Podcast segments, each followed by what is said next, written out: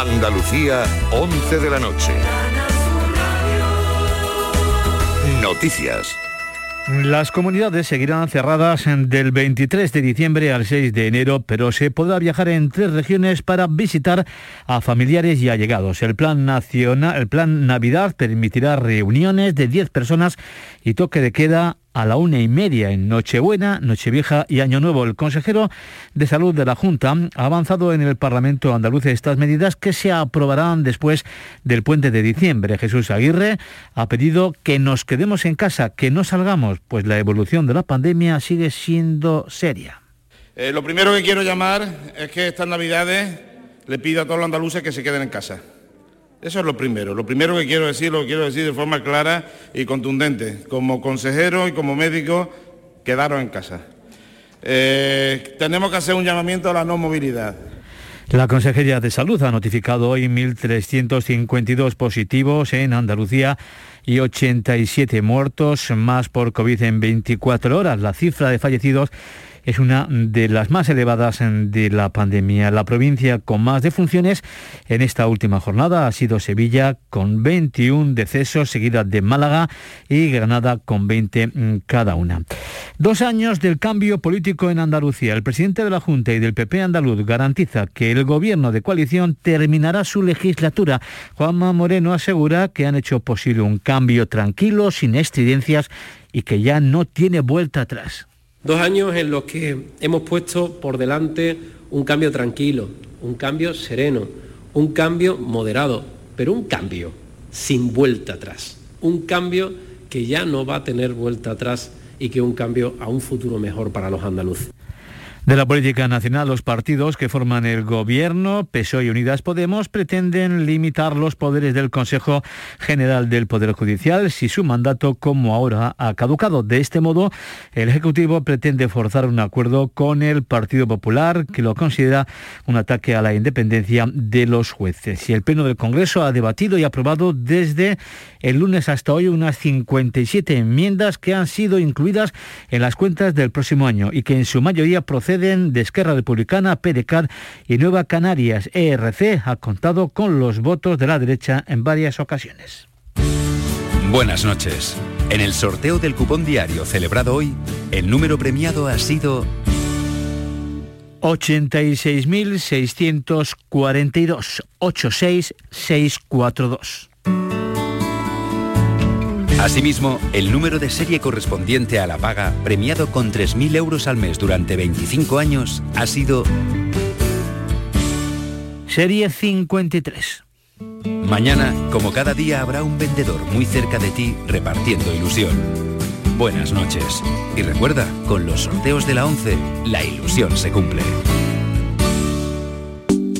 Buenas noches. En los tres sorteos del triplex de la 11 de hoy, los números premiados han sido 916, 586 y 144. No olvides que comprando Lotería de la 11 colaboras con una gran labor social. Pídele el triplex de la 11 a tu vendedor, también en puntos de venta autorizados o en juegos11.es. En la 11 nos mueve tu ilusión. A esta hora tenemos 11 eh, grados en Carmona, en la provincia de Sevilla, y en Hornachuelos, Córdoba, y 15 grados en Almería, las 11 y 4 minutos. Servicios informativos de Canal Sur Radio. Más noticias en una hora. Y también en RAI y canalsur.es. La mañana de RAI es actualidad Conexiones en directo donde está la noticia, información continua, deportes, el estado del tráfico, los avances de última hora, con Nuria Durán. RAI, Radio Andalucía Información. Encuentros con Maite Chacón. RAI, Radio Andalucía Información.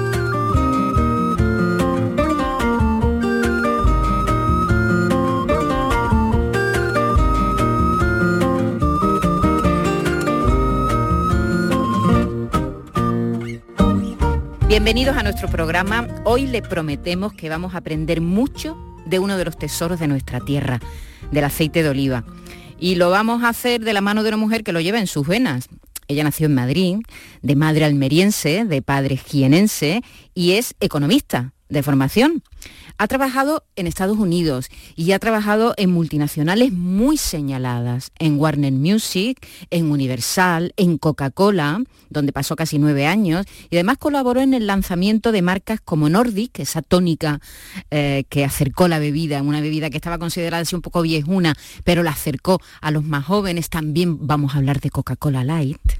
Pero no sabemos si la Tierra tira, que la Tierra tira seguro, hace pues 17 años decidió volver a casa, a su tierra, al negocio familiar, con una historia olivarera que arranca a finales del siglo XVIII y que llega hasta nuestros días.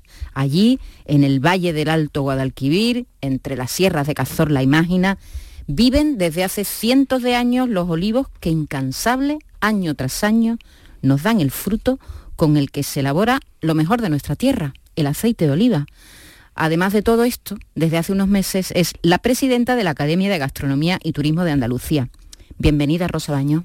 Muchísimas gracias por estar aquí una vez más. Gracias, Maite. gracias a ti por, por, venir, porque sé que eres una mujer muy ocupada. ¿Qué va, qué va, qué va? Que vas de un lado a otro. Sí, bueno, hombre, ahora sí porque, bueno, acabo de coger el puesto de presidente y, y la verdad que me estoy paseando por todas las provincias andaluzas y te estaba contando precisamente que la vuelta de Almería fue tal, tal, tal, tal, el agobio que tenía ya con la mascarilla que me metí en el cuarto de baño y solamente fue a quitármela un poquito. La mascarilla, ¿no? Que es que este son, tiempos, son tiempos de mascarilla, son tiempos duros. en, muchos sentidos, ahora hablaremos de eso, pero primero quiero presentarte a David Hidalgo. Hola David, bueno. Hola, David. Hola, muy buenas a las dos, encantado de estar aquí. Pues David es un compañero, lo oyen todas las mañanas en, en la mañana de Andalucía con Jesús Y ha querido estar aquí con nosotros porque él es un, también un, gran fan del aceite de oliva. Del aceite y cuando me dijiste que venía una persona como Rosa Bañó, de la que hay tanto que aprender, digo, me apunto. Pues nos apuntamos. muchas gracias. Porque Rosa Bañó hemos hablado de esta de esta em, negocio familiar con una historia olivarera que arranca desde hace mucho tiempo y que arranca en un castillo, es una historia así como de cuento. Estamos hablando de Castillo de Canena, eh, que es una marca que en, estos años que tú llevas al frente, diremos, con tu, con tu familia, ¿no? al frente de esta, de esta empresa de, aceite de oliva eh, eh, rosa, se ha posicionado eh, muy alto en, el, prestigio que tiene, ¿verdad? Sí, era una idea que desde el principio teníamos en la cabeza. lo empezamos hace 17 años, como bien dices, mi hermano Francisco y yo, mi hermano Paco Hermano, como le llama, le conoce todo el mundo. Y cuando empiezas un proyecto tienes que tener pues una pequeña visión de negocio, dónde te gustaría estar, qué te gustaría ser, cómo te, le gusta, te gustaría que hablaran de ti, eh, en fin, y entonces tienes como una visión, tienes como un sueño, y dices, bueno, pues a mí me encantaría tener una marca que realmente se posicionara en muchos países eh, de una forma muy aspiracional, de una forma muy reconocida, pero muy cercana también con el consumidor. Mm. Rosa, lo tuyo, eh, lo tuyo con Castillo de Canena, lo tuyo con el aceite, tiene que ver con la evolución que ha tenido la, la forma de vender el aceite en nuestra tierra. Es decir, empezaste desde hace mucho tiempo vendiendo el aceite a granel y lo embotellaban otros, diremos, y ahora, y tú hace casi 20 años decidiste que no, que eso se tenía que hacer desde aquí. Ese es un camino que se ha hecho mucho en nuestra tierra. ¿Se tenía que hacer más todavía? Hombre, yo pienso que sí, que en ese momento nos encontramos con una categoría que, realmente vivía de, los graneles, vivía, que hicieron su papel y siguen haciendo su papel. No quiero decir con esto que lo hablo de una forma peyorativa, pero que hay una parte de la cadena de valor que se pierde y luego hay una parte de localización eh, regional o geolocalización de productos. O sea, muchas veces te estás tomando un aceite de Jaén y no sabes que es de Jaén y eso le quita mucha importancia a nuestros 66 millones de olivos que tenemos en una provincia, pues realmente única en el mundo, una, es una plata y verdes engalanada que, que realmente pues geolocaliza esos valores. Y mm, ese reto de, empezar a envasar y empezar a crear valor es importante, pero yo creo que más importante todavía es que seamos capaces de hacer crecer la demanda, que es un poco la asignatura pendiente. Es verdad que la oferta se ha multiplicado, se ha floreado, se ha sofisticado, se ha magnificado, es excelente la oferta que hay de calidades, de experiencias, de varietales, de formatos, todo lo que tú quieras, pero la demanda ha, crecido o ha respondido de una forma más... Eh, más triste, menos entusiasta. Entonces tenemos que compensar esa, esa demanda. Rosa, yo de pequeño iba, iba a la tienda o al súper, me mandaba mi madre, y había uno o dos tipos de aceite, y además siempre en botella transparente. Ahora hay una calle entera, mínimo, dedicada a los aceites, que además no se usan solo ya para freír, afortunadamente se ha diversificado, y si te vas a la zona gourmet, bueno, ni te digo lo que hay. Por lo tanto, ante tanta competencia hay que distinguirse. ¿Cómo se distingue Castillo de Canena? ¿Qué se les ocurrió? Porque lo de la botella roja, eso tiene que surgir de alguna manera, ¿no? Pues mira, sí, la verdad que, que empezamos a hacer eh, al principio eh, queríamos eh, darle un, tinte bastante, un poco de solera, de familia, y por eso quizá las primeras botellas negras, esa reserva familiar, eh, pues son muy serias, son casi un poco de vino, con, poca diferenciación y un poco conservadoras, vamos a ponerlo así. pero de repente dices, bueno, pues si quiero hacer un primer día de cosecha, que fue una circunstancia de entender que el primer día de la cosecha es verdad que tiene los atributos organolépticos de, la, varietal, pero explotando. Es más verde, más brava, más, eh, con más personalidad, eh, tiene las catas eh, que explotan, etcétera. Entonces al final, bueno, como yo tengo esa herencia mm, marketingiana, pues dices, bueno, si hago una botella negra, por mucho que yo le llamo el primer día de cosecha y cambia la etiqueta, eh, pues no voy a ser capaz de poder tener una diferenciación en los microsegundos que tienes en identificar realmente qué es qué. Eh, y al principio dije, bueno, pues voy a hacer botellas de colores, porque en ese momento había botellas blancas y o sea, transparentes y negras. Y entonces, pues como quería, y eso también es una pequeña anécdota, que me acompañara alguien conocido, que hubiera, un paralelismo entre cuál es eh, un esfuerzo que haces y su recompensa, que sea paralelo a yo estoy todo el año, mi hermano, mi familia, el equipo, la gente, el campo, eh, sufriendo, porque al final el, agricultor sufre mucho. Hombre, si llueve porque llueve, si no llueve porque no llueve, si calor, si frío, si tal. Bueno, entonces al final llega el momento culmen que es ese primer día, ese momento que la cosecha está aquí. Entonces eh, se lo pedí a una amiga mía, se llama Sara Navarro, que es una diseñadora de zapatos eh, y de calzado maravilloso, tiene zapatos joya, etcétera. Entonces le dije, elegí un color. Dice, pues mira, mi color es el cereza, el rojo cereza. Y dije, pues ese es el primero que pongo. Pero al final yo quería todo, y luego verde, azul, y pensaba cambiar cada... Pero al final lo que sí vi que es que había por el consumidor y por los medios y por los chefs una identificación con la botella roja. Y cuando hay esa identificación lo que tienes que hacer es mantenerla. Mantenerla. Bien lo sabes tú que eres experta en marketing. O sea, que la mantuve, eso sí, cambié la etiqueta y cambié de invitado porque yo invito porque nadie en la vida ha cobrado nada. Claro, porque has colaborado Pau Gasol, Fernando Alonso, Alejandro, Alejandro Sanz, ayer comimos sin cobrar, sin cobrar con Carlos Sainz, que es nuestra imagen de este año, con Juan Echanove, hemos estado pues bueno con Enrique Ponce, que tan de moda está aquí, desde aquí un abrazo enorme y mucha paciencia, porque es maravilloso, encantador. Y, hemos trabajado con él, eso tomó súper en serio, súper profesional, hemos colaborado pues con, eh, escultores y pintores de la talla de Manolo Valdés, eh, hemos colaborado con el Roberto Beni, Rafael, que no se puedes imaginar qué maravilla, paisano, ¿eh? de Linares, no sé, bueno, es que impresionante. Nadie ha cobrado nada. Uno, le hemos regalado aceite, claro, solo faltaba. han cobrado en aceite, que no ese está aceite, Ese aceite que tú le regalas a Alejandro Sanz, él se lo repartirá a sus amigos y ese aceite llega muy lejos, ¿no? ¿A quién, le has visto tú una botella de aceite vuestra en las manos? Pues a Barack Obama, que se lo regaló Pau Gasol. o sea que, fíjate, que, y eso es un regalo envenenado, ¿no? Es un regalo, no envenenado, es un regalo con intención, ¿no? Aparte de darle las gracias, pero sabes que al final esa labor de, de, que esos regalos de Navidad de estas personas que nos acompañan pues tengan al final, bueno, pues una repercusión. no Arteta que de repente apareció en la ópera de no sé dónde, que lo había regalado, o sea, cosas de estas que realmente pues eh, son gratificantes a nivel personal y a nivel profesional, pero sobre todo personal. Es que nos tenemos que acostumbrar, eh, hombre, está muy bien regalar perfume, que vienen con unos envases muy bonitos, pero qué buen regalo es una buena botella de aceite de oliva, ¿eh, Rosa? a mí se me, las pajarillas se me abren cuando un amigo viene y me dice, ¿regalamos vino? ¿Eh? Es verdad que es muy normal regalar una botella de vino, sin embargo tenemos poca costumbre en este país, que somos los principales productores del mundo en aceite, en decir, toma, una buena botella de aceite Porque se disfruta mucho, Rosa. Claro, es que fíjate, hay dos cosas. Nosotros, eh, es verdad que el aceitero es como la mano pobre del, del, vino. O sea, el bodeguero nos parece una cosa espectacular, con esos olores, con esas botas, eh, con las soleras, con el no sé qué, con las fermentaciones, nos parece una cosa fascinante. Pero bueno, a nivel de salud, eh, bueno, en fin, eh, hay una cierta diferencia. Y luego también a nivel de acompañamiento, o sea, nosotros eh, acompañamos casi todo, pero hay una cosa mm, que tú dices a nivel de regalo. Cuando tú regalas una botella de vino, te acuerdas del que te la ha regalado en las dos horas, en mi caso en la media, que me la suelo beber una botella de vino con mi hermano, con mi marido, con no sé qué.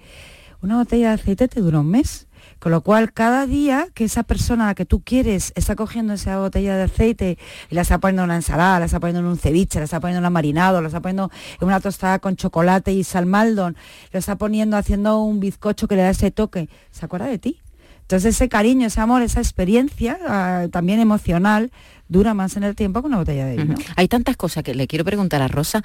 Primer día de cosecha. Eso es un aceite que se ha recogido, ¿no?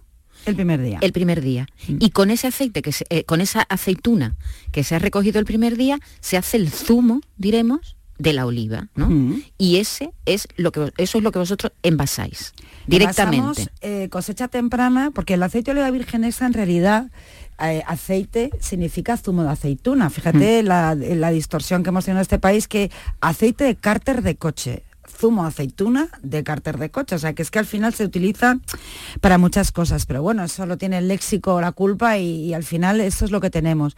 Aceite significa zumo de aceituna. Entonces, el único aceite que es hecho con, como si fuera un zumo de naranja, de fruta fresca.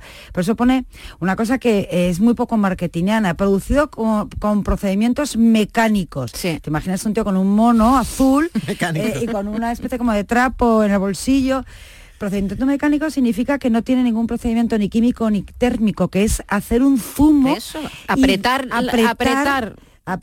Y entonces que tiene, es un poquito más complicado porque en realidad lo molturamos, porque si tú seccionas... ¿Qué es molturar? Molturar es, eh, pasa primero la aceituna por un molino. El molino lo que hace es eh, machacar la aceituna. ¿Por qué? Porque nosotros eh, tenemos una, si tú cortas una aceituna, está hecha de microcelditas. Cada microcelditas tiene una microgota de aceite. Entonces tienes que machacar y molturar, es decir, refregar, para que esa microceldita se vaya abriendo y vaya saliendo la microgotita.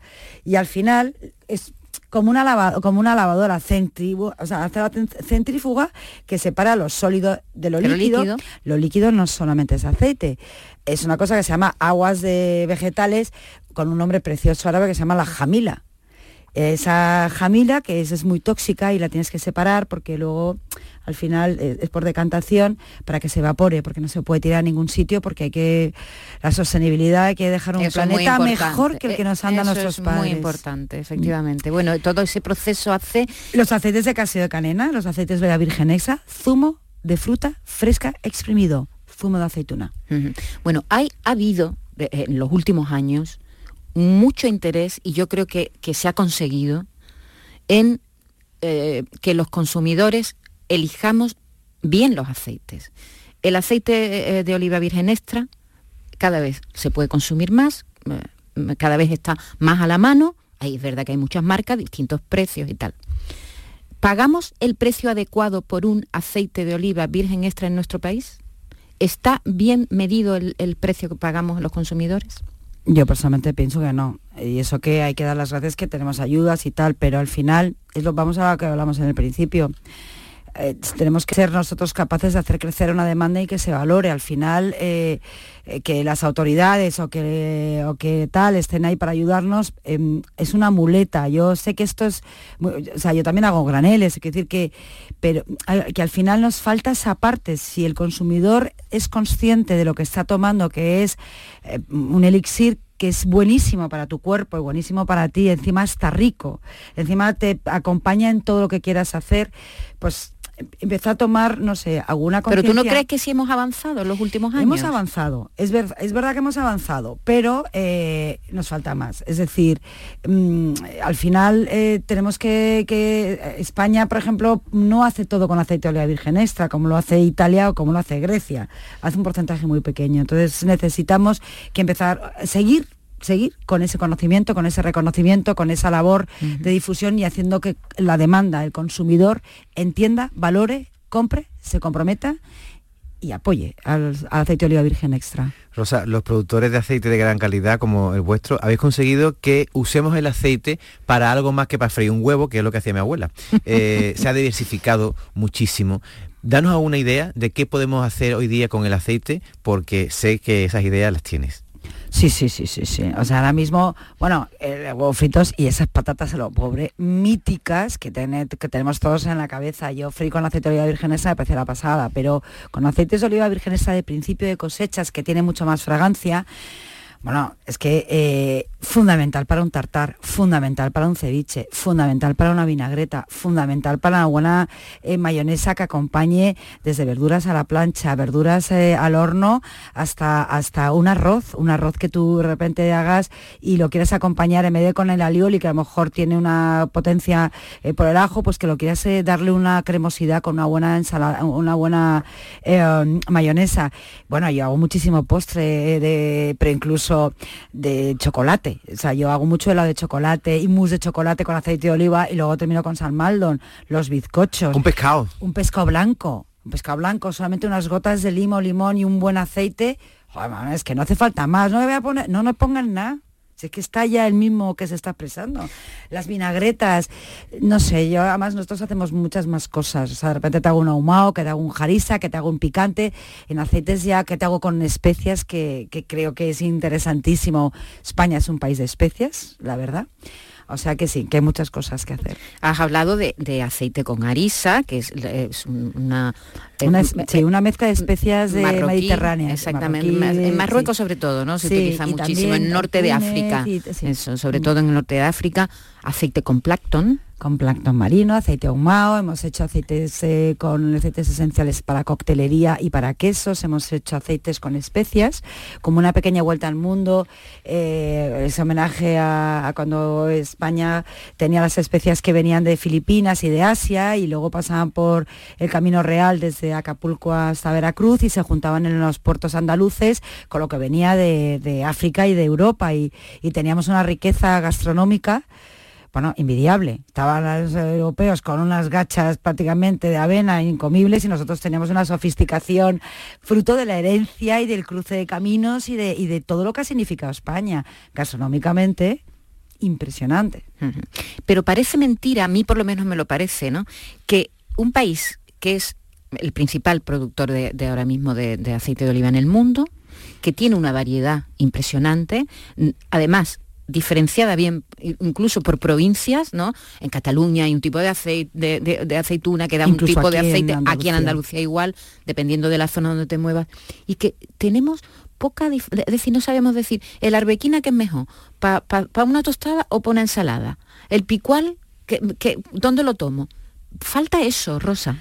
Claro, falta yo creo que un poquito de, conocimiento y mm. también de experiencia, porque a lo mejor cada el, sabor es, una cosa también, es un poquito de carne de identidad y ADN. O sea, yo le voy con un picual a mis mexicanos y me dicen que eso es picante y otro de repente me viene un, un, tailandés o un singapurense y me dice que, uy, o un japo.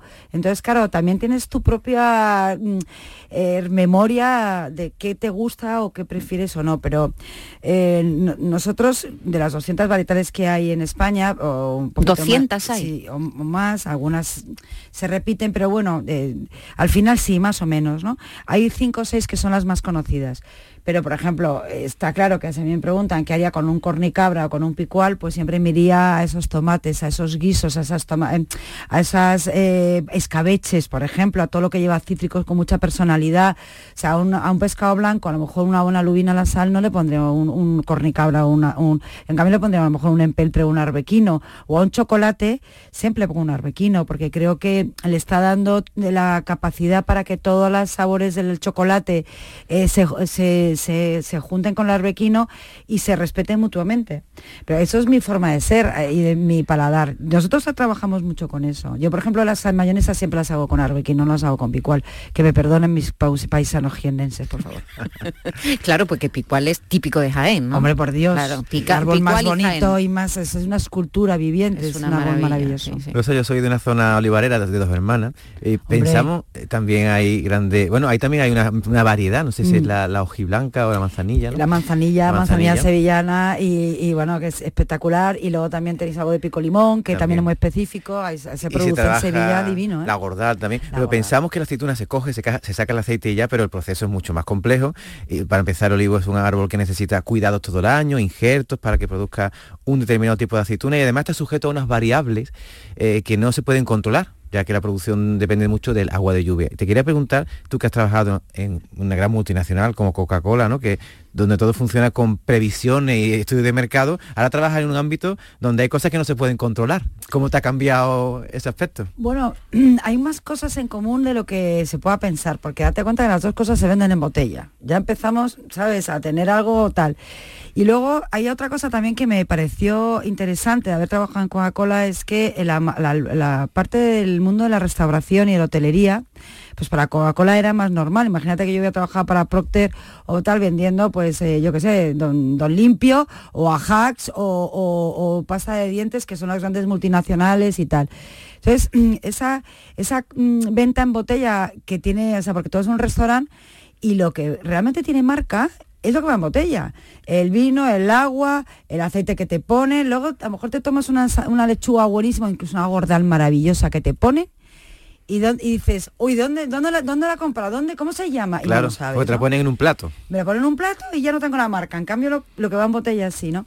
Pero es verdad que, mm, que la parte eh, de la naturaleza, de la imponderable, del sufrimiento y luego de la magnífica recompensa que es trabajar en la agricultura, eh, no lo tiene Coca-Cola, no lo tiene, es una magnífica escuela, es una magnífica eh, compañía, es una, eh, bueno, pues te enseña muchas cosas, es un producto a mí me ha divertido. Yo reconozco que soy, he sido consumidora cada vez menos, ¿verdad? Porque la edad te va, te va cambiando un poco el paladar eh, y te va llevando a otro tipo de cosas, pero ha hecho productos muy buenos, algunos más sanos, otros menos sanos, pero en general es una magnífica compañía.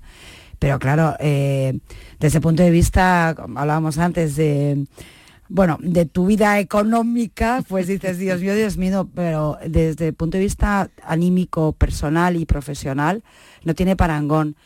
Eh, aquí, en cuanto, tengo amigos todavía de Coca-Cola y me sigo viendo con ellos, pero la calidad humana y las, eh, experiencias humanas, personales de gente que yo he vivido en el mundo de la agricultura, no lo he vivido en ningún sitio. O sea, de emocionar. Eh, yo creo en el karma desde que soy agricultura. Con eso te digo, ahí lo dejo. Gran titular que nos ha dejado, ¿eh? Ya Sí. van varios, ¿eh? Ya van varios, sí. Yo creo en el karma desde que soy agricultora. Bueno, luego volveremos al aceite, por supuesto, pero mm, eh, eh, tú trabajabas en marketing en Coca-Cola, ¿no? Sí.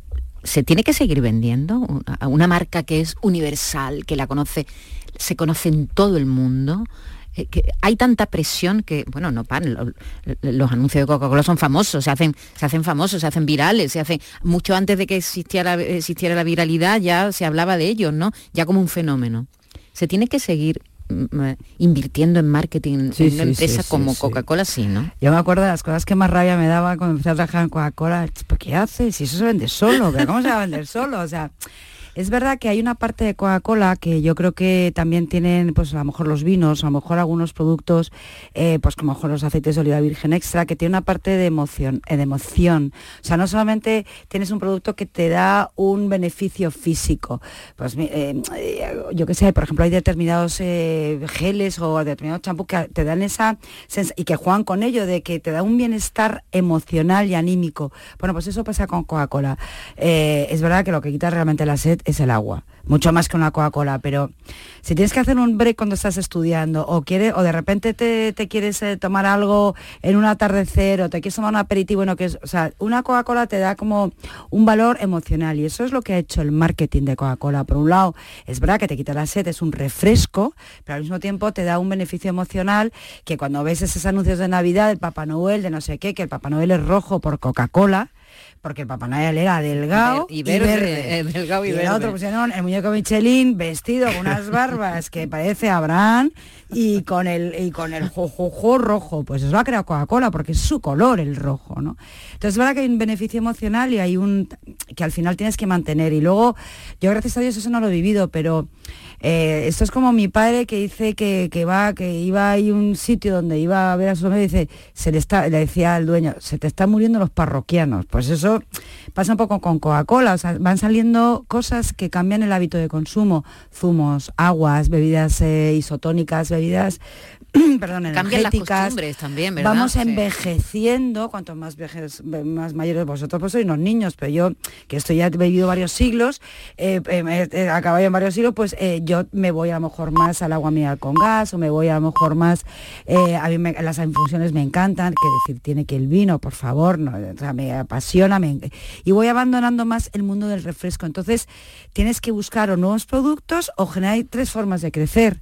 O estás en más sitios, o el consumidor, y, eres capaz de llegar a más gente, o el consumidor que tú tienes ahora te compra más veces, o eres capaz de que la cantidad de gente que te vive sea más grande. Entonces una es por, disponibilidad, si te ponen... Ve apuntando, ¿eh? Estás apuntando, estás apuntando, porque esto es un curso lo que estamos dando aquí tú y yo. No, pero ¿qué es lo de verdad? un máster de, marketing con Rosa. ¿Qué forma tienes de, crecer? Pues imagínate que tú no das Coca-Cola y te convence que, que bebas, pues es un nuevo consumidor. Imagínate que aquí no haya una máquina de Coca-Cola y de repente te la venden. La disponibilidad de producto hace que seas capaz de consumir más. Y luego, si, si te incitan a que, te, dan más productos de, tal o te, o te hacen que a lo mejor en tu casa, por eso son, de repente te con una botella de dos litros y medio, porque eh, por el acto de consumo compras más y consumes más, con lo cual es más volumen. Pero eso es el sota y Pero también vale para el aceite, la disponibilidad del producto. Vale Ahora tenemos el aceite en todo Vale para todo. Es por, nosotros, por ejemplo, que tenemos tanta gama. ¿Por qué? Porque lo que tú decías antes, es que es interesante que me tengan seis distintos de casio de canena. Si tengo uno, un producto solo, pues la penetración que tengo en el hogar es de una botella. Entonces, pero si al final le doy más cosas para que si hace una verdura la termine con un ahumado o incluso que de repente la jaliza famosa que hablábamos, hay gente que es fan de la jaliza y se hace unas patatas bravas que en Madrid son tan conocidas, ¿no? O en otros sitios. Pues echa su punto de jariza, ya no te que hacer ni la brava ni historias. entonces, al final vas dando opciones, ¿no? Para que te consuman más veces, en más momentos, no solamente en el desayuno o en la verdura o en la o en la ensalada. Entonces ahí es una forma de crecer. Claro, se va creciendo.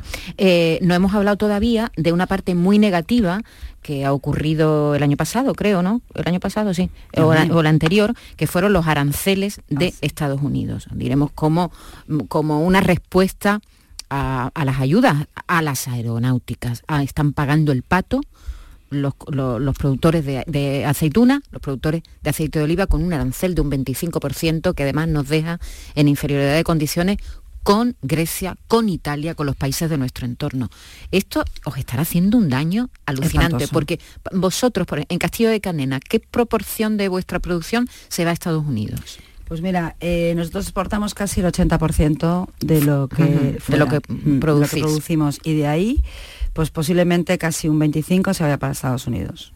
¿Y cómo os ha afectado este, estos aranceles? Pues nos ha afectado perdiendo volumen, eso como primera primera tal, pero también perdiendo eh, a ver, eh, distribución. O sea, ha habido cadenas que han dicho eh, no podemos aguantar, oye, muchas veces que nosotros hemos tenido que decir con el importador pues no tocamos los precios y tú te repartes la mitad y yo me reparto la mitad y vemos cómo podemos hacer y no podemos invertir o no gano nada. Ahora mismo o, se gana, o se gana menos o no se gana nada. No se gana. Ahora mismo lo el objetivo es no perder cuota de mercado, no perder en lo que yo en lo que hemos invertido casi a ganar durante los últimos 12 años.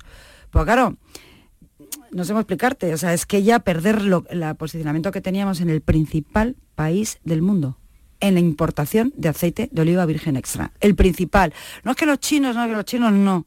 Los chinos no consumen aceite de oliva virgen extra por ahora, día que dentro de no sé lo que pasará, yo ya después del COVID, todo es un imponderable y todo es una sorpresa.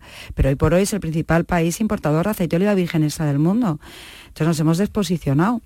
Y aquí eh, yo, mm, ojalá ahora en las nuevas elecciones pase algo, yo no sé, pero que pase algo, que nos quiten los aranceles. Lo demás ya me da un poquito igual, pero al final lo único que estamos intentando, por lo menos desde nuestro punto, desde lo que es Castillo Canena, es, aunque no ganamos nada, aunque perdamos, no desposicionar la marca, que nos ha costado tanto dinero y tanto esfuerzo.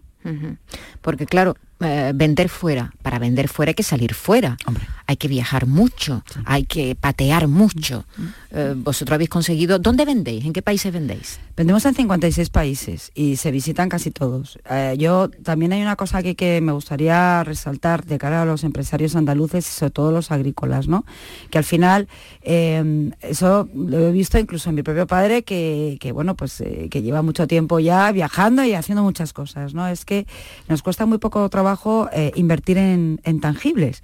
La mejor línea, el mejor tractor John Deere que nos falte, una vibradora, no sé qué, pero luego invertir en intangibles, que es el talento humano, que es lo que hay que reforzar para que luego toda la cadena de valor sea capaz de reforzarse, ahí ya no. Chaval que van de dos faxes, o para qué va a ir, o para qué no, tal hay que invertir en talento, hay que invertir, o sea, lo más importante que tiene una compañía es el equipo, es el talento de las personas que son capaces de reforzar y de vender y de exportar y de dar a conocer ese producto, porque si no, de nada me sirve tener la línea de llenado, tener la botella, tener todo lo demás, no me sirve de nada. ¿Y ahí vamos retrasados con respecto a italianos o a otros competidores? Antes sí, en la parte de producto y de gama, no en la, en la parte de invertir en talento y en profesión, en gente que sea el equipo, que viaje, italianos tantos sitios. Tú vas al infierno, hay un italiano y hay un chino. Ahí te recibe Bercebú con pase antes de tal, no sé, ¿sabes? Pero nosotros no, y entonces estamos con ese handicap, pero, pero, tenemos que o sea, tenemos que hacer más cosas porque no tenemos esa gastronomía tan fácil como la italiana, que es tan rica, barata. Barata, fácil de hacer y rica. La pasta te refieres. La pasta y la, pizza.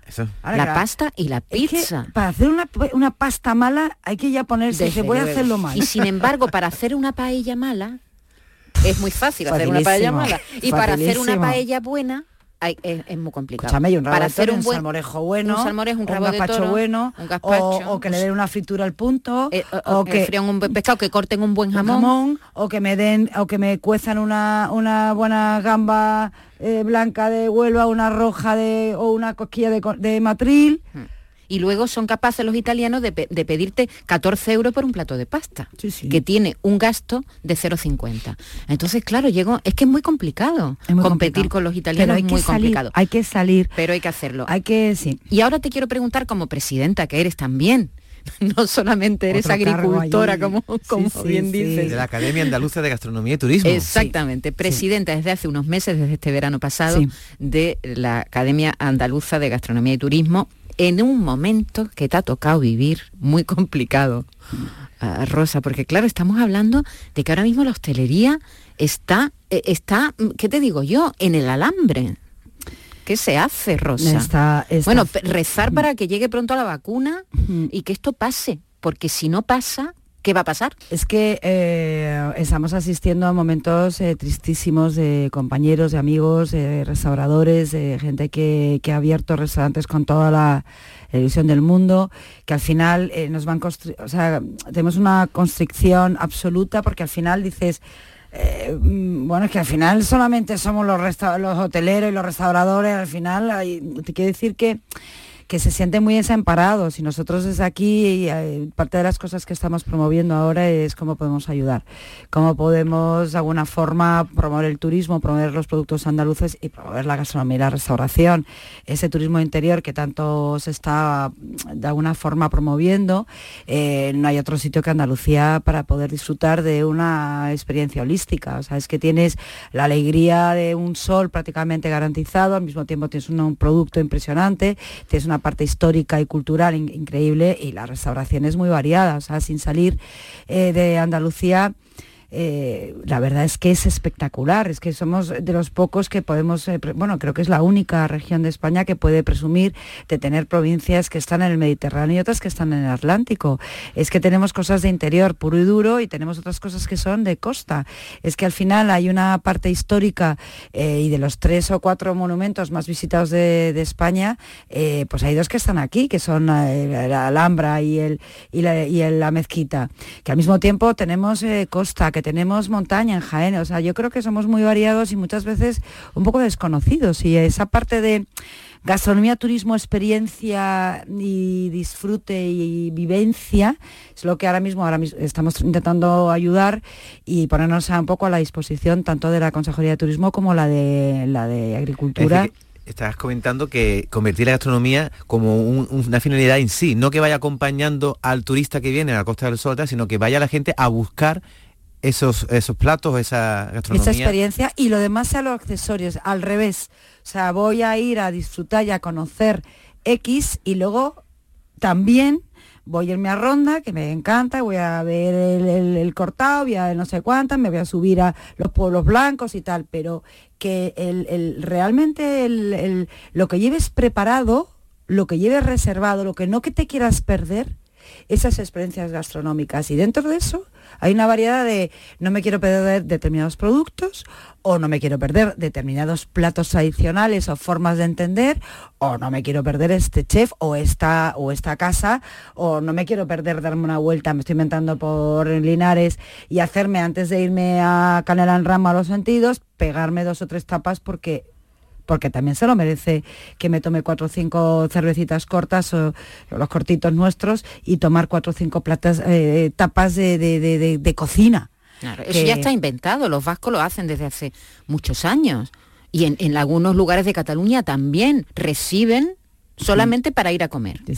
En Francia ni te digo. es decir, en Francia son expertos en vender. Otra cosa que, te digo yo, hasta humo venden. El precursor, los precursores de los menús de degustación son los andaluces con sus tapas con sus tapas, efectivamente. Tú te probas 8, 10, 15 cosas con un grupo de 8, te ibas con los chavales o te ibas con tus amigos y hacías un menú de gustación, probabas de todo, disfrutabas de todo, variabas de todo, ibas, ibas mm, comentando, era un tema también de conversación, ¿qué ¿sabes? Ahora, Rosa, yo creo, hay todavía mucho que avanzar, pero en ese sentido Andalucía ha dado un salto de gigante en los últimos 15 años. En Andalucía eh, se ha hecho un esfuerzo creativo de formación de las escuelas de, hostelería que han formado a profesionales maravillosos. Y eso está ahí, el resultado está ahí. Lo que falta, claro, es que seamos conocidos. Es verdad que cada vez somos más conocidos y cada vez viene más gente a lo que tú dices, a comer bien. Que, o sea, que yo creo que se ha dado un, salto de gigante en estos mm. últimos 15 años eh, que al final también hay en la parte de producto es interesantísima, tanto de vino como, como de cañada, de eh, ahora antes el, cordero segureño, que es el cordero segureño, el cordero segureño está ahí, está también en los jamones y está eh, el queso payoyo, el, queso payoyo y está también el litoral y ese un montón de cosas. Pero es verdad que hemos hecho desde el punto de vista de gastronomía, de producto y de conocimiento, más yo creo que ninguna otra región. Y, que ningún otro país, te diría que ningún otro país también. Y las escuelas de hostelería están ahí. Yo, de, hecho, mañana estaré en la entrega a los niños, a los, bueno, a los niños, a eh, unos, señores. Ya he hecho derecho de, los diplomas en la taberna Bardero, porque una de las cosas que queremos promover desde la Academia de la, Gastronomía y Turismo de Andalucía es precisamente que fluya ese conocimiento, que fluya, que luego estos eh, chicos, eh, que al final, a lo mejor están unos están en Jaén, otros están en Málaga, otros están tal, que al final conozcan la gastronomía y los productos de toda Andalucía y se conviertan en embajadores de, su propia, de su propia región, tanto en producto como en la historia, que ya vendrá la esferificación y la decocción y la baja temperatura y la desestructurada, pero que sepan cómo hacer un buen ramo, rabo de toro o por qué se hacen unos escobeche y por qué un espeto y por qué la fritura se hace de determinada forma y ese es lo que tenemos también, que lo están haciendo, pero todavía fomentar más en esas futuras generaciones mm, de, chefs y de cocineros. Eh, hay, cocineros que nos han ayudado desde fuera, ¿eh? porque cuando Ferran Adrià dijo que aprendió a freír pescado aquí en Sanlúcar, aquí en, en Sanlúcar la Mayor, en un, restaurante muy conocido de San Lucas la Mayor, pues eso, oye, Ferran Adrià diciendo que aprendió a freír pescado aquí, ¿dónde iba a aprender Pues, si no? yo ¿no? sé, Rosa, Eso- ¿qué, qué opinas tú sobre estos programas que hay ahora de Masterchef? Si han ayudado más o menos a difundir los productos, porque se ven algunas cosas también por el tema del show y los espectáculos de la tele que casi que humillan a que está haciendo de comer, pero por otro lado también da a conocer los productos, ¿no? Yo creo que la gente tiene una paciencia impresionante, porque yo, no bueno, imagínate, ya vas pensando que te está viendo todo el mundo, pues no sé cómo explicarte, pero yo creo que sí, yo creo que Masterchef o, los, los programas que hayan sido, lo que tal, eh, ha sacado el cocinero que llevamos todos dentro y la gente le ha perdido el miedo, ¿no? Y eso es buenísimo, porque además también nos ha preparado por esos momentos tan duros, ¿no? De, de lo que ha sido la- la- el confinamiento, la pandemia, ¿no? Que la gente al final... eh, No hemos hartado de pan. no hemos- dice la gente tal, pero, pero es verdad que todo el mundo ha aprendido y de repente pues ha, ha, mm, fomentado no solamente el, el- yo creo, el co- cocinero el chef que llevas dentro, sino la curiosidad de conocer porque pasaban por allí gentes realmente fuera de serie. Y nuestros tenemos dos mm, bestias que son Dani García y Ángel León que han puesto eh, bueno pues eh, la creatividad y el listón impresionantemente alto pero luego hay un montón de gente que tiene a lo mejor no tantas estrellas o, o- o incluso no tienen ninguna, que es el Bit Gourmand que, que se está promocionando con la guía Repsol y con la guía Michelin que, que está repartiendo mm, em, esos valores añadidos eh, a los restaurantes que tienen platos de toda la vida, que han recuperado recetas, eh, que están ahí aportando, ¿no? Y entonces al final mm, yo creo que la gastronomía que llegó hace relativamente poco ha llegado para quedarse. Es cultura.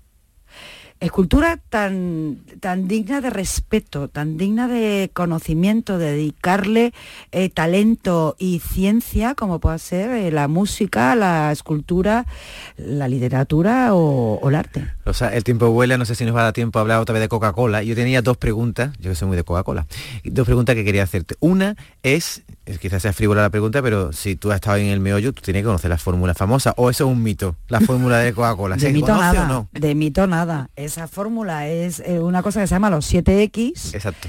que se tuvo que, en un momento dado, las autoridades europeas exigieron que sí tal, pero eso había siete, bueno, eso contaban, estaba en una caja fuerte y había siete señores que sabían cuál era cada una de las X y que se juntaban para hacer esa parte del concentrado, como esa parte de los polvos mágicos, el polvo divino que hacía que la Coca-Cola no la puedas, no la puedas eh, de alguna forma copiar. Y tú la conoces, esa fórmula. Yo no tengo ni idea. Si no estaría yo, lo hubiera vendido ya, no sé cómo explicarte. Y la otra pregunta era, también has, Ojalá. has estado en el meollo de Coca-Cola y has participado de lleno en la, en la expansión de un producto como la Coca-Cola Light, que en Sí. un momento dado pasó un apuro porque no llegaba quizá a todos los nichos de mercado que quería. ¿Qué os pasó con la Coca-Cola Light? Pues mira, tiene un sabor eh, metálico y luego eh, resulta que los hombres consideraban que eso eran para gente que para mí no. Entonces le daba una vergüenza espantosa tomarse la Coca-Cola Light. Pero ese, no, solamente ese no era, señora. no era el anuncio del que se Ahí sacamos, ta, ta, ta, Ta, y salía un señor que con respecto a mi marido, que igual me estaba oyendo, mi amor, estaba estupendo. Y claro, y, eh, y- y el- y claro, el hombre decía, pero fíjate, en la investigación de consumidor, la gente decía, no, no, yo no voy a tomar más Coca-Cola Light porque se haga este tío que es medio de, plástico. Al final sí.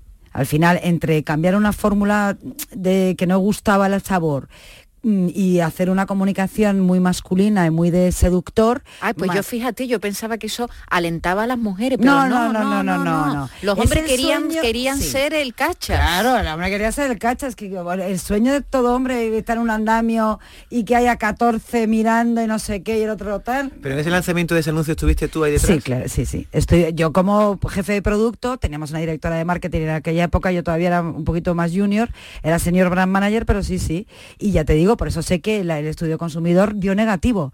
Lo que pasa es que hay veces en la vida que hay que echarse para adelante y tomar decisiones. Como con la tónica, ¿no? Esa tónica nórdica. la Esa sí que me... también, ¿no? Sí. Lo que pasa es que la tónica Nordic eh, um, cumplió su papel que era, o sea, a mí me dieron una serie de productos con gas, que eran todos menos Coca-Cola, Coca-Cola Light, Coca-Cola sin cafeína, Fanta, Sprite, todos, y me dieron una cosa que llamaban ellos los aliados, que eran le- los Finlays. Y entonces dije, mira, yo para tener un producto que se llama Finlay, que, que no realmente no daba una respuesta al consumidor, si te lo ponían en una noche, pues decía, Te has asociado a personas mayores, ¿no? ¿O qué?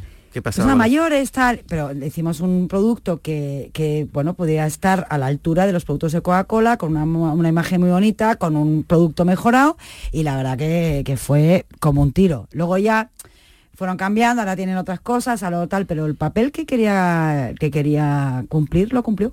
Y lo cumplió muy bien y fue muy divertido además sacarlo. Rosa, ¿qué hacemos con los restaurantes? Uno, que no te ofrecen vinos andaluces, que te dicen un riberita o un riojita. Y dos, que te ponen mantequilla en un plato mientras esperas la comida. ¿Qué hacemos? ¿Qué podéis hacer desde la, desde la, la gastronomía esta andaluza y turística de la que tú eres presidenta ahora? Para que eso no pase. Hombre, yo no digo multar porque cada uno es libre y cada uno puede vender lo que quiera. Pero, ¿cómo se puede convencer a los dueños de los restaurantes que ellos son una parte esencial para que mm, nuestros productos eh, sean conocidos, la gente los conozca, los valore, los quiera, los ame y los pida. Yo no solamente te hablo de los de los de los restaurantes andaluces, te hablo de los que hay en el mundo y en España y tal, ¿no? Que nos Mm. encontramos con eso. Eh, como tú bien dices, el que un chef o un, un dueño de un restaurante se ha tomado una decisión o quiere o lo que sea, tal. Entonces nosotros tenemos una frase que es y también. Y también, o sea, si tú has decidido, porque resulta que da mantequilla, tienes una, tu tía abuela era normanda y te ponían de pequeño, pues una tal, pues yo no voy a, pero por favor, chef, por favor, mm, quien sea, y también esos aceites andaluces y también ofrece esos vinos andaluces de aperitivo. No hable solamente de le apetece una copa de cava, le apetece una, un vermú o le apetece tal, le apetece usted un jerez, le apetece usted una, manzanilla fresquita o le apetece usted tomar un buen vino pues de Granada o vinos de, del condado o vino de donde sea. Entonces al final la palabra para mí que mejor me funciona de todo en la vida ha sido la palabra y también. Que no digo que no, pero digo que por favor y también tenga. Y cuando, y cuando esto se lo explicáis a, a los restauradores, a los propietarios de restaurantes, a los chefs, eh, ¿qué dicen? Pues el 90% dice, pues sí, y también lo voy a tener. Solamente algún recalcitrante, ya que no era solamente su tía abuela, sino que tenía toda la parentela normanda, pues me dijo, pues no voy a tener. Pero normalmente ese y también les abre la mente, porque no te enfrentas directamente. Es como el tema de los quesos, que también es interesante que los quesos andaluces este- estén ahí. ¿Por qué? Porque hay una parte, o sea, yo intento convencer, eh, hablando de los, de los quesos andaluces en Madrid, o, o que estén o lo que sea, ¿no? Es una ocasión de consumo porque hay gente que jamás va a tomar un dulce. Pero si tú me ofreces, no te digo 14, me ofreces 3, 4 quesos, el payollo, el no sé qué, me tienes un queso de la sierra, me tienes un queso sibesogienense, tal, y me haces uno, cuatro cositas para una terminarme tablita, el una tablita con me- nueces, por ejemplo. Pues te voy a decir que sí, y ya me has colado, me has colado ya los 12 euros que no, o lo que sea que no me iba a haber tomado. Entonces eso, ese y también acuérdate de los quesos andaluces y también acuérdate de los vinos, porque a lo mejor me dices, yo no sé mucho de vermú, no sé mucho de cava, no sé mucho de tal, pero si me dicen, ¿qué va a tomar, señor? ¿Va un aperitivito o no me gusta la cerveza? ¿Qué va a tomar? Eh, me dicen, ¿un jerez? Digo, sí. Si no, mire, póngame una agua mineral con gas y ya espero, ya espero. Ya digo, ya me espero. Una consumición que se han perdido.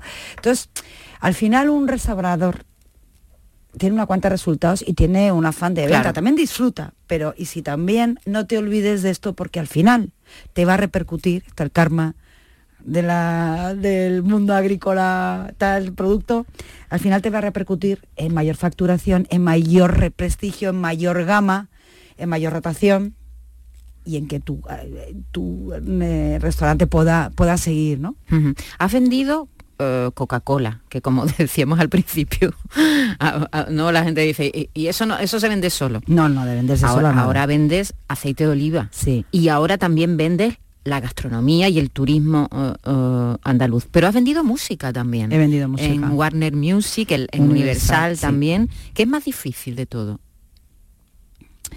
Bueno, el, el- el trabajar en una compañía discográfica eh, es, es- vamos a ver, es difícil pero cuando tienes a artistas, o sea, es una parte emocional pura y dura, o sea, el, artista y su música tienen que ser capaz de, generar emociones, entonces al final eh, la gente lo tiene que conocer, trabajas mucho con los medios de comunicación, que es por lo que yo me siento en casa con los medios de comunicación, hay mucha gente del agro que le tiene mucho respeto y que les da y no se sienten cómodos, yo me siento en mi casa, yo eh, he tenido artistas desde Phil Collins hasta CDC, eh, hasta yo qué sé, ¿sabes? Alejandro Sanz, que por eso nos hizo la etiqueta, porque me conocía de mi época de Warner, etcétera, donde mm, para que su música aflore y sea mundialmente reconocida. Ellos lo tienen claro, ¿no? Ellos sí lo claro, lo que tienes que gestionar según qué egos. Mm, también es otra historia. el tema de un artista es un creativo y los creativos tienen también su forma de entender las cosas, ¿no? Que eso también es aparte, pero eh,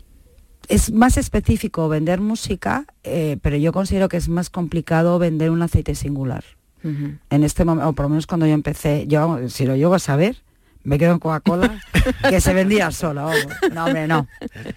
No, no, no, Estamos hablando de, un producto excelente y maravilloso. Estamos hablando además no solo de alimentación, no solo de salud.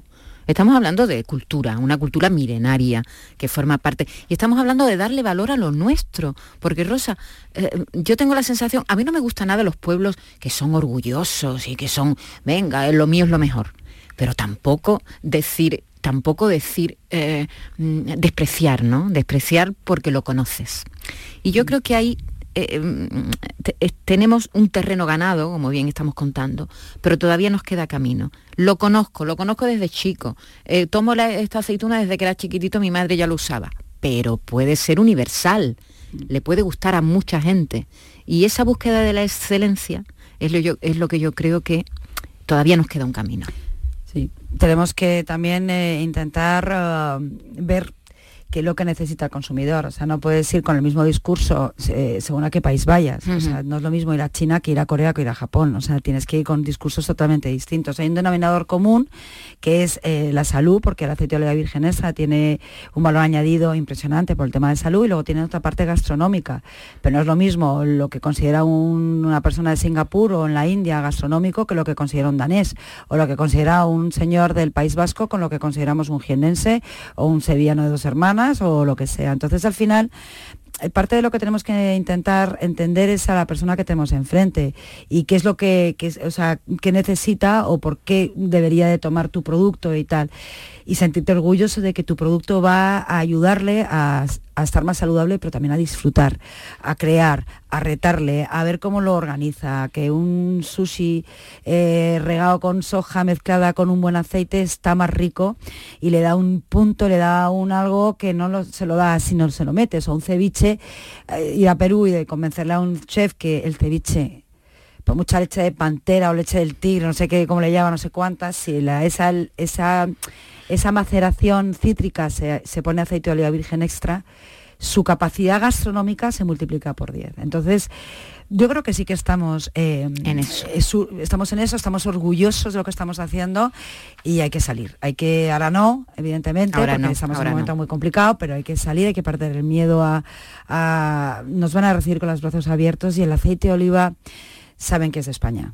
O sea, ya se acabó lo de, no, porque el, italiano, que es fenomenal, el italiano que era una categoría, pero ya en, fuera y en el propio España saben lo que es el aceite de oliva, saben que España, primero.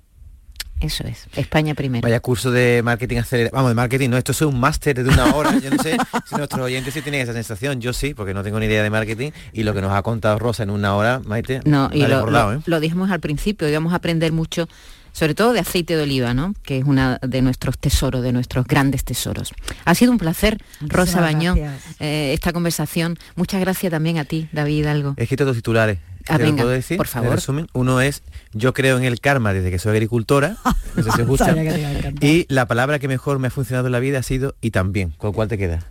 Pues con las dos, me quedo con las dos. Muchas gracias, David. muchas gracias. Un abrazo muy grande, nos vemos en el camino, Rosa, mucha suerte. en Canena, si alguna vez queréis, ahí sabéis que tenéis vuestra casa Por y supuesto os recibiremos en el castillo con toda la ilusión y con todo el cariño. Qué bien, no hemos hablado del castillo, David, en otra ocasión. Porque habrá ¿eh? que ir a verlo mejor.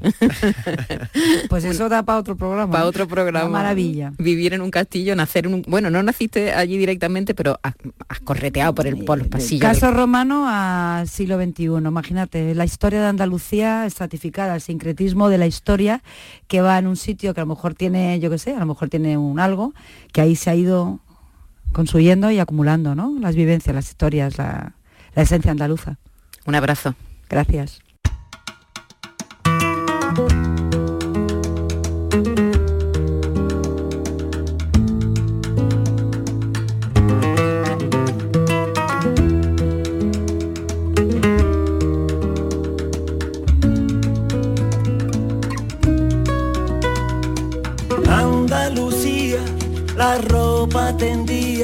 Las uñas partía, duerme una guitarra en el sofá. La fiesta y los bares del olor a lejía, las puertas abiertas aunque sea en invierno de par en par. Por la ventana sale la comida, boquerones fritos y papas aliñadas Andalucía, despierta la alegría que el sol, vuelve a calentar. Andalucía, en pijama todavía, el jamón de cada día, el campo y las casitas blanqueadas. El compás y el aire que nunca te falten, las gambas cocidas, la cervecita muy fría y con mucho gas